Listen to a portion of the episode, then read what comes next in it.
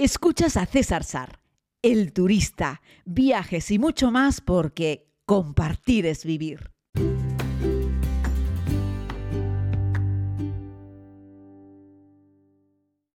Muy buenos días a todos, querida comunidad. Les hablo desde la isla de Zanzíbar. Ayer la verdad es que fue un día largo, bonito, intenso y no les pude entregar el podcast. Hay que reconocer que en el último mes y pico he fallado en un par de ocasiones. Les pido disculpas, es que me encuentro a veces inmerso en tantas actividades, tantas emociones, tantos momentos que no, no puedo abarcarlo todo. Y eso que lo intentas por la mañana, luego dices que para el mediodía y por la noche te das cuenta que todavía pues no lo has, no lo has hecho. Les estoy haciendo este podcast desde la recepción del Sun Blue Beach Hotel eh, y delante de mí pues tengo unas cuantas mesas con sillas donde la gente pues se sienta a cenar, a desayunar y a comer. A continuación tengo un precioso jardín así un poco selvático con una gran variedad de plantas, es muy bonito. Y un poco más abajo llegamos a una zona donde hay como arena de playa, bueno, como no, hay arena de playa, un montón de palmeras y la famosa piscina Infinity del Blue Beach Hotel.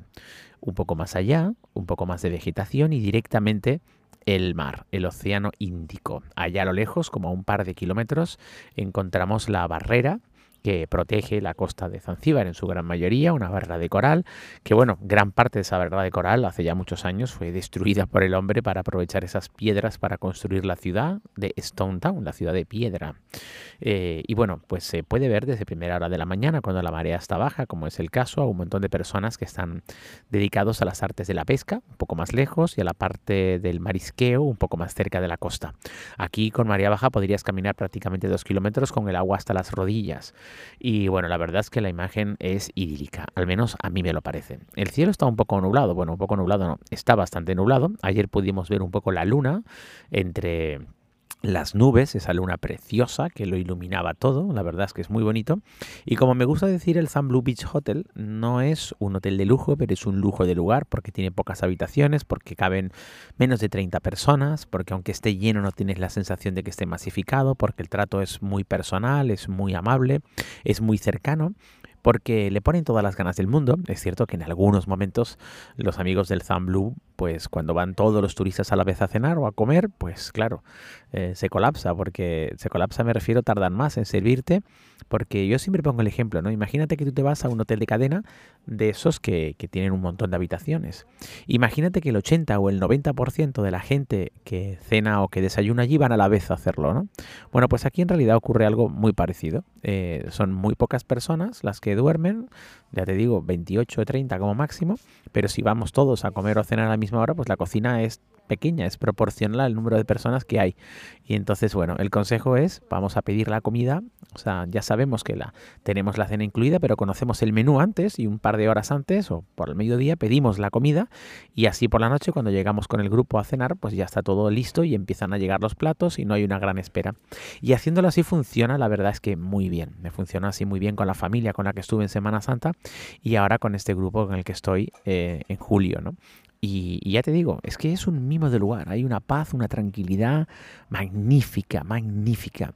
Los masáis que vigilan el lugar, que lo cuidan, que nos protegen, que están atentos a todo, que nos llevan las maletas, eh, pues son encantadores. ¿no? Yo de ellos quiero destacar a Samu, a Samuel, un tipo fantástico, eh, que bueno, que habla incluso un poquitito de español y que a mí me me, me causa mucho, eh, mucho cariño, ¿no? Porque lo he visto a Samu hace ya muchos años, la primera vez que estuve aquí, y me acuerdo que el cariño con el que Samu trata a Tane. Tane es el hijo de Tina y Eugenie, eh, uno de los dueños de aquí, del, del Blue Beach Hotel, ¿no? que además también están con Tavia Safaris, en fin, es la gente con la que organizamos estos viajes a Tanzania, que me gusta mucho porque no son masivos, porque son para pocas personas, porque es un turismo absolutamente personalizado.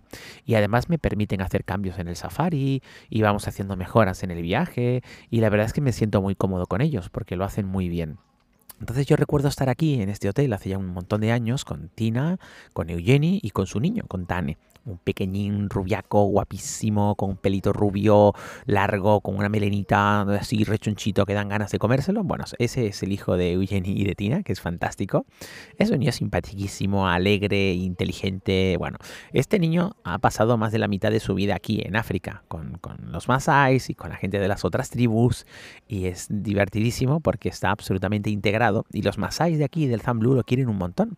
Y en realidad, pues lo, lo cuidan, lo miman y son como sus sus, compañeros, sus niñeras también. Pues yo qué sé, te encuentras que está Tina y Eugenie haciendo cosas, trabajando y pues al niño hay que atenderlo y los más ahí se encargan, ¿no? Se encargan de, acompañarlo, de estar con él, de jugar en la piscina. De... Es una relación tan bonita. Y bueno, viendo esa imagen de, de, Samuel, uno de los Masai de aquí, tratar tan bien y con tanto cariño a este pequeñajo, eh, pues yo la verdad es que le he cogido cariño. Y bueno, recuerdo que el año pasado, con, cuando vine en julio, a, a Samu le regalé mis botas de montaña. Eh, bueno, pues no es que estuviesen muy hechas polvo, pero aquí en África ya sabéis que todo se reutiliza, todo se recicla, nada se tira, todo se aprovecha, ¿no? Y dije, mira, le voy a regalar mis botas a Samu. Y claro, fui a la piscina, estaba él allí en, un lateral y cuando le doy las botas se las prueba. Y claro, el Samu es más alto que yo y tiene unos pies enormes. Y cuando mete el pie en la bota no le entra del todo. Es decir, podríamos decir que la bota era como dos números menos que el pie de Samu. Y claro, no, no llegaba, no llegaba. Y claro, le digo, Samu, pero no te no sirve. Sí, sí, sí. Yo que no, Samu, no te sirve. Y por un momento pensé en regarle las botas a otro Masai. Y, y, dije, no, mira, se las voy a dar a Samu aunque no le entren porque él seguro que eso las regala o las vende. Ya sabéis que aquí se hace negocio con todo. Así es que le dejé las botas, perfecto. Y cuando yo regresé, y cuando regresé a Tanzania en noviembre, estuve en julio, en julio del año pasado le regalé las botas. Volví en noviembre con un grupo pequeño de amigos, también sensacionales, con los que nos íbamos a ir a Uganda, pero ese viaje no salió, y acabamos viajando a Tanzania de nuevo. El caso, cuando llegué en noviembre me encontré a Samu de nuevo, y le pregunté por las botas, y me dijo Samu, ah, muy bien, las estoy usando. Y digo, hombre, Samu, no me digas que las estás usando, porque no te servían, no te entraban las botas. Y entonces Samu saca su teléfono y se pone a buscar en el álbum de fotos y me enseña una foto de, sus, de mis botas en sus pies. Y uno dice, pero esto cómo es posible? Miren, la solución que encontró Samu para ponerse las botas es hacerle un corte en la punta. Y entonces le sale el dedo gordo y el siguiente, le salen los dos dedos más largos del pie y entonces ya le entran las botas. Qué divertido fue ver esa imagen de este hombre que había hecho un corte en la parte delantera de las botas para aprovecharlas. Es decir, prefería usar las botas y llevar dos dedos por fuera que no usar las botas. Así es que bueno, así de simpática es la anécdota y se las quería contar. En alguna de las conferencias que ofrezco cuento un poco esta anécdota con Samuel, que representa claramente lo agradecidos que son la gente en estos países, en este caso del este de África, donde no tienen muchas cosas y lo aprovechan todo, donde nunca escucharon la palabra reutilización, porque ellos siempre hicieron eso. No saben lo que es reutilizar y reciclar como concepto, porque ellos siempre reutilizaron y reciclaron, siempre, siempre, a lo largo de sus vidas. En África solamente se tira algo definitivamente a la basura cuando está absolutamente claro que no tiene ningún uso más, porque cualquier cosa que pueda ser susceptible de utilizarse de cualquier otra manera va a ser utilizada por alguien. Así es que aquí es de esos rincones en el mundo en los que la gente aprovecha todo. Y me gusta verlo. Por eso también me gusta decirle a la gente cuando viene que no pida más comida de la que cree que se va a comer, porque no es bueno tirar comida. Aunque también les digo que cuando un turista deja algo de comida en un plato, yo les puedo dar mi palabra que eso generalmente no va a la basura. Aquí se aprovecha todo. Si no se lo comen los que trabajan en el sitio, lo meten en una bolsa y se lo llevan a casa, que seguro que tienen un hijo, un sobrino, un hermano o alguien que le va a venir bien darle un a, esa, a, ese, poco de comida que incluso aun habiendo tocado tú con el tenedor y el cuchillo, ellos no le van a hacer ascos y se lo van a terminar de comer porque lo quieren aprovechar, porque es una comida diferente, porque es una comida rica. ¿no?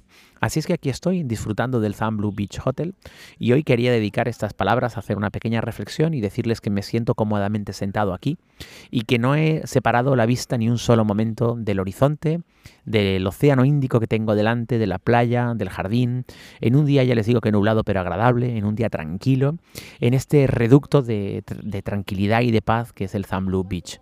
Y me encanta este sitio porque, como les decía al inicio, hay lugares que no son de lujo pero que son un lujo de lugar. Es decir, esto no es un cinco estrellas, pero las camas son comodísimas, son grandes, tienen unas mosquiteras preciosas, tiene un espacio fantástico, cada choza es individual, cada choza tiene un jardín, todas están orientadas mirando al mar, es absolutamente privativo, cuando cierras la puerta no escuchas nada. Eh, cuando sales fuera hay muchas, muchos pájaros, muchas, muchas aves. La sensación cuando estás desayunando o cenando en el lugar es que no estás en medio de, un, de, un, de una masa de turistas. De hecho, aquí no hay buffet. Aquí la, el desayuno que está incluido y la cena cuando tienes media pensión que está incluida es a la carta. Tienes varios primeros, varios segundos y varios postres a elegir. La carta además va cambiando a lo largo de los días. La gastronomía es rica. La verdad es que usan una muy buena buena materia prima y tengo que reconocer que disfruto mucho cuando paso días aquí en el Blue Beach Hotel y este es un magnífico rinconcito en el mundo. Ya les digo, no será el lugar más famoso, posiblemente no, no, no es el lugar más caro ni de lejos, no es el lugar más lujoso, pero a veces el, el lujo y la excelencia se encuentra en rincones pequeños como este desde el que les estoy hablando, donde por cierto tienen un manager, Martin, que es británico, que es un tipo muy eficiente y muy proactivo y siempre quiere ayudar a la gente, a los turistas, a intentar que tengan una muy buena estancia, ayudarles a organizar excursiones a otros lugares de la isla y que bueno, y que se sientan como en casa, ¿no? Y lo he vivido a lo largo de estos últimos años con Martin al frente aquí que es el que está al pie del cañón en el hotel y de verdad que siempre que ha habido algún, yo qué sé, un pequeño problema de lo que sea, él siempre ha estado ahí para ayudar, para colaborar, para, buscar una solución y eso es magnífico, ¿no?